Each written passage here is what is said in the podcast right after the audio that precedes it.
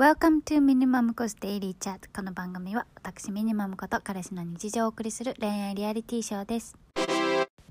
Hi everyone. 皆さんこんにちは。ミニマムコです。こちらのポッドキャストでは山あり谷ありの私の恋愛話を共有してですねニヤニヤ聞き流していただければ幸いと思っております。皆様いかがお過ごしでしょうか？2週間ぶりのミニマムコスデイリーチャットがやってまいりました。ということで本日は6月6日5日6日の日曜日夜10時30分でございます。まあ向こ今までね1週間以上スキップしたことなかったんですけどね気づいたら2回もサボってしまいました。申し訳ございません。と言って誰に謝っているのか分かりませんが。ということで2週間ぶりのマムコ本当にいろいろありました。2週間。ということで。今日はですねちょっとあんまり恋愛リアリティショーとは関係ないんですがちょっと今回のテーマからもお気づきの通りマムコまた人生で大きな変化を遂げることとなりましたので今日はそれについてお話しできればと思っております。ということでなんか久しぶりすぎて P の入れ場所ちょっと忘れちゃいましたけど今日2回 P が入ってしまいましたね。まあそんなことはよくてですね6月皆様いかがお過ごしでしょうか？毎年6月ってこの時期もう梅雨だった気がするんですけど今年はまだ梅雨じゃないんですかね。たまに雨降るけども。なんかあんま梅雨って感じもしないですけれども。というスモールトークはこの辺にしておいてですね。早速本日のテーマを発表したいと思います。本日のテーマはダダン。使用期間でやめさせていただきます。です。皆様お分かりですかマムコ？3ヶ月前3月15日意気揚々と転職をしたマムコこの度使用期間を経て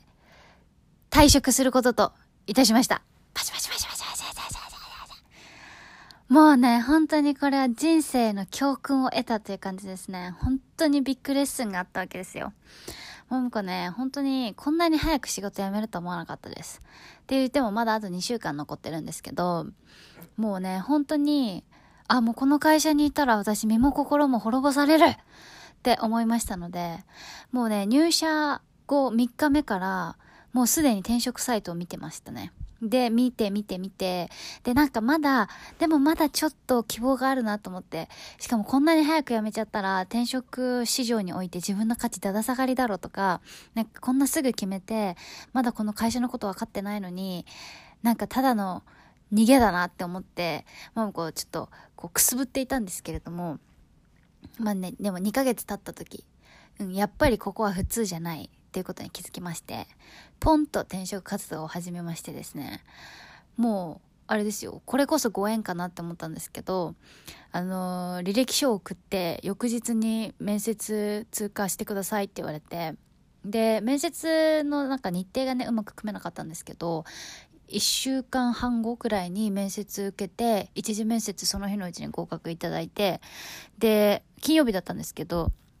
月曜日、会社見学も兼ねて、あの、最終面接もしませんか？みたいな感じで言っていただいて、で、もう本当にこれ会社の人聞いてたらマジやばいんですけど、まあ聞いてないと思うけど、普通に会社休んで行きました。本当はね、ウェブ面接って言われてたから、お昼休みやればいいかなって思ったんですけど、なんか、ぜひ会社見てみてください、みたいな感じで言っていただいて、で、本当にね、入りたいと思った会社だったんですよ。もうね、あのーマムコ1社目が結構大きめの外資系の会社にいて、なんかもう大きい会社ってやっぱり一コマになっちゃうし、なんか歯車の一部では言いたくないみたいな気持ちで、今のベンチャー系の会社に入ったんですけど、やっぱり、マムコは、なんていうの、自分のやりたいことが仕事にないからね、こういう仕事がしたいっていうのが全然ないんですよ、マモコ。だからやっぱりそう考えたら、労働条件とか休みが取れるとか、そういうところにフォーカスしようって思った時に、やっぱり大手がいいなと思って、今回はもうね、世界最大の食品業界と言われている、ん？食品企業と言われてる、これまた外資系の会社なんですけど、に転職することといたしました。でね、もう本当にね、すごいトントントンって決まって、その最終面接の日もね、次の日にはもう合格ですって言われて、もう今すっごいも嬉しい気持ちでいっぱいなんですけど、なんか、あ、ご縁だなって思って。で、さ、やっぱ会社をね、そういう風になんか体調悪いですみたいなこと言って、休むのもなんかすごいちょっと心が痛かったけど、自分の人生においてどっちが大事って思ったら絶対その転職活動だったんですよ。だからねもうなんか惜しまず休みましたけど。休んでもう朝から面接の準備して緊張してでなんかさすが大手だからさ勉強のテストもあったわけ。でさママ子本当にね連立方程式とか全く覚えてなくて ていうか勉強した記憶もないんですけどね。だからもう土日にまあ、ムカレさんとめちゃめちゃ勉強教えてもらってなんか紙の裏真っ黒になるまで X と Y 書いたりして本当に勉強頑張ってで受かってもう本当に桃子嬉しいですって感じで。だから何が言いたいかっていうとやっぱり人生において何が大事かを決めるのは大事だなって思ったんですよ。なんかこの会社を休んで面接に行くか、もしくはそのちゃんと会社を休める時まで見計らってやるかとか、そういうのってさ、もうさ、なんていうのその、モラル的にどっちが正しいって言ったら、そりゃ会社を、なんていうの嘘ついて休むの良くないじゃないですか。マムがさ、しかも、あの、使用期間だから、有給期間もなくて、有給休暇もなくて、なんか本当に休むしかなかったんですよ。あの、ウェブ面接以外は。だけど、これ、どっちが自分の人生において大事かなって思って、いや、絶対面接が大事だと思って、それぐらい桃子も行きたいと思ったから、そうしました。もう本当にね、ご縁ってあるんだなって思いました。こんなすぐ決まるなんて。もう本当に嬉しいんです、桃子ったら。でさ、もうさ、何が、じゃあ何がって話なんですけど、なんかね、あもうねいっぱい話したいことあってなんかもう入った瞬間からちょっとおかしいなとは思ってたんですよ。なんか面接その今の会社も面接受けた時はなんか本当にやりたいと思った仕事ですごく入りたいと思ってマムコが仕事探す基準っていうのがまあお給料がまあいいこと。っていうかまあまあ最初がね外資系だったからなんかそれくらいは欲しいみたいなのがあったしあとはまあ休める休みが取れるとかなんかまあ普通に土日は休みとかなんか残業はこれぐらいとか。そう前の会社を辞めた理由ももう残業がすごくって夜10時半とか普通に働いてて。なんかそういうのもマム土日日本語の先生もやってるんでね。なんかこうバランス取りたいなと思って転職してで今の会社入る時に7時半ぐらいにはみんな帰りますよとか土日は基本休みです。ていうかまあ普通に休みですとか。でなんかあわよくばマムは英語力を活かせる仕事をしたいとかその海外とつながる仕事がしたかったから。で今の会社は一応商社なんですよね。食品専門の商社。で、ベンチャーだから、結構早い段階から仕事を任せてもらえるっていう話で、で、確かに一社目の会社では、その大きい会社ですごい、こう、点で、点の仕事だったんですよ。このセクションの仕事、このセクションの仕事、みたいな。でも、その転職をきっかけに、この線でつながるね、この一貫性のあるプロジェクトとかをやってみたいなって思って、本当にぴったりだと思って入ったんですけど、もうね、入ってみて、入社1日目からもむ、8時前に帰ったことないみたいな日々がずっと続いていて、まあさ、でもさ、世間一般的に聞いたらさ、8時なんて普通だよとか、まあみんな、そんなブラックっていう、いわゆるブラックっていう会社はもっとダメだよっていうところもあると思うんですけど、でもママの中での許容範囲ではなかったんですよ。そのもし最初から9時まで働きますって言われてたら、その気持ちで入ってたと思うし、もしくは入らなかったかもしれないし、まずそこのなんかコミュニケーションが違ったなっていうところからなんかちょっとんって思っていて、で、極めつけとしてはやっぱりね、土日が基本働いてるんですよ、皆さん。まあちっちゃい会社でさ、ベンチャーでみんなで頑張ろうみたいなことを言われて入ってきてるから、で、みんなね、なんか一人一事業みたいな感じで任されてるんですよ。だから、なんか自分がやんないとお客さんが困るとか、自分がやんないとその省流が止まるみたいな感じになってて、マムも今、まだ3ヶ月なのに、一つの国担当してますからね、全部。なんかそれもさ、ちょっと不安な話じゃないですか。なんか入ってさ、2ヶ月目の人にさ、これの、これ年間900万あげてねみたいな感じで、まあ、全部予算組んだりとかねでもそのこの会社私も入ってから知ったんですけどこの海外営業部は誰も1年以上働いたことがないんです。だからみんな辞めていくの。だから引き継ぎもないままなんか今までのファイルをすっごい見返して自分でデータを出してでそのデータをもとに予算を組んでじゃあこういう風に売っていこうとかこういうものを売ろうとか全部自分でやんなくちゃいけなかったの。でさそれってさ多分そういうことをやりたい人にとってはすごくいい仕事だと思うしマムもそれに関してその仕事の内容に関してはまあ楽しいかなって思ったんですよ。なんか自分が成長してるのも感じるしすごい無理して成長しているのもしてるなっていう感はあったけれどもベンチャーに入ったからこそ感じることができるこの成長の仕方だったと思うし私毎日のようにねその海外のお客さんのバイヤーさんとかとやり取りとかしてなんかいろんな話をしてっていうのもすごく楽しくてそれは良かったんですけどでももうやっぱりなんかマムは全然違う業界から入ってるわけでなんか本当にこれでいいのかなっていうのはずっとあってで問題はそれこれでいいのかなっていうのを聞く相手がいないんですよねこの会社って今。なんか誰もプロフェッショナルじゃないんですよ。みんな1年未満だし、みんな異業界から来て、みんななんかそういう一貫性のある仕事をして成長したいっていう気持ちで入ってはきたけれど、まさかこんなに丸投げなんてっていう感じで、で、売り上げが出ないとすごく叩かれるっていう。で、なんかその上司もね、すごくプライドがある方で、それが一概に悪いとは言わないですけど、まあ、とにかく間違いを認められない人。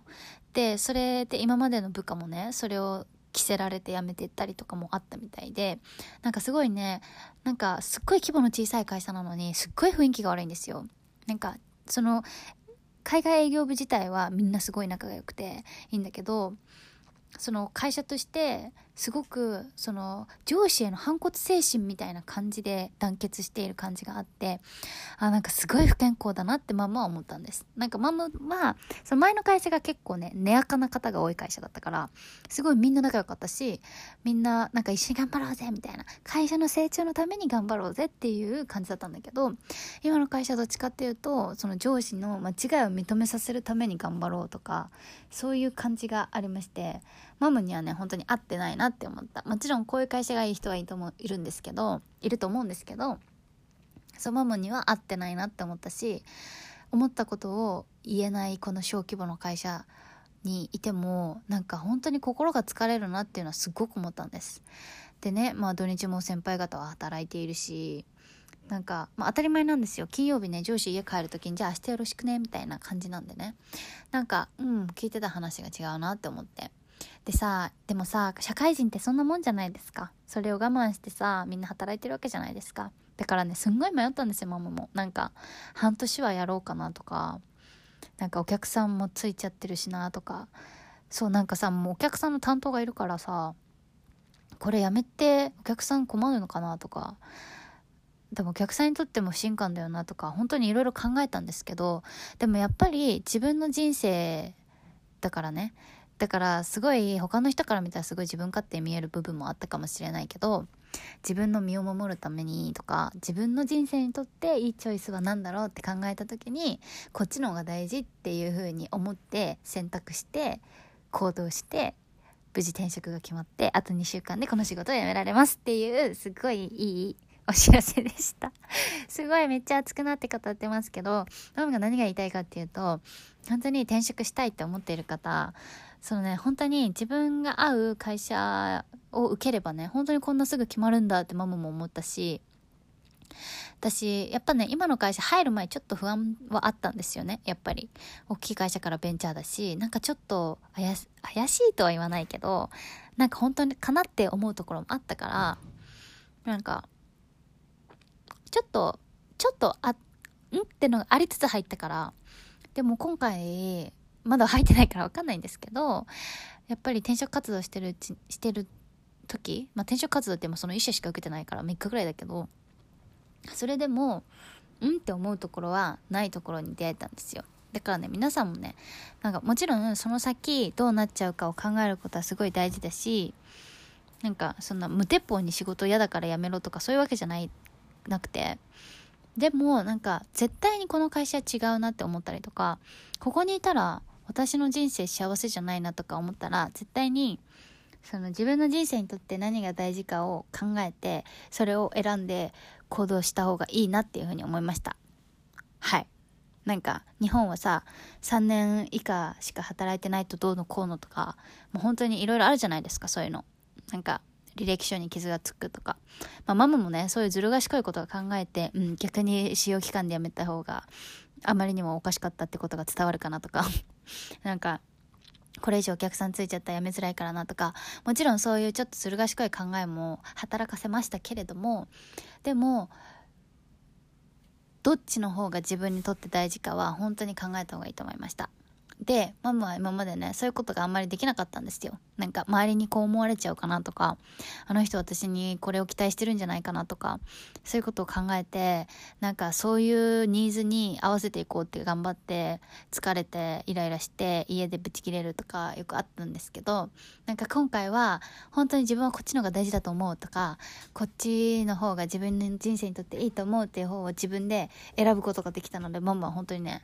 成長したなって思いました。そして転職を考えている方本当にここにいたら心やられるなとかここにいてもなんか違うなとか思ってる方は本当に